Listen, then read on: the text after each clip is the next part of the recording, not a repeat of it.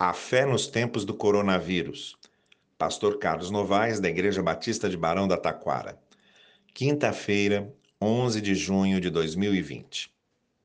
Esperança. Nos momentos de crise, nas travessias dos desertos, só prosseguimos caminhando se tivermos esperança. O apóstolo Pedro, na sua carta, diz que Jesus nos trouxe uma esperança viva. A esperança é a virtude de quem se mantém na espera, mas não se trata apenas de saber esperar. Quem sabe esperar não é necessariamente o esperançoso, basta que seja paciente. Não estamos falando só de paciência, falamos de esperança. E a esperança também se alimenta de uma firme capacidade de ver além do que os olhos alcançam.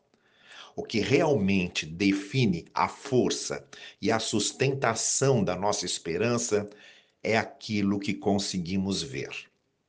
O agricultor, quando abre os sulcos da terra para iniciar uma plantação, não vê apenas um conjunto de sementes, ele vê árvores, ele vê frutos.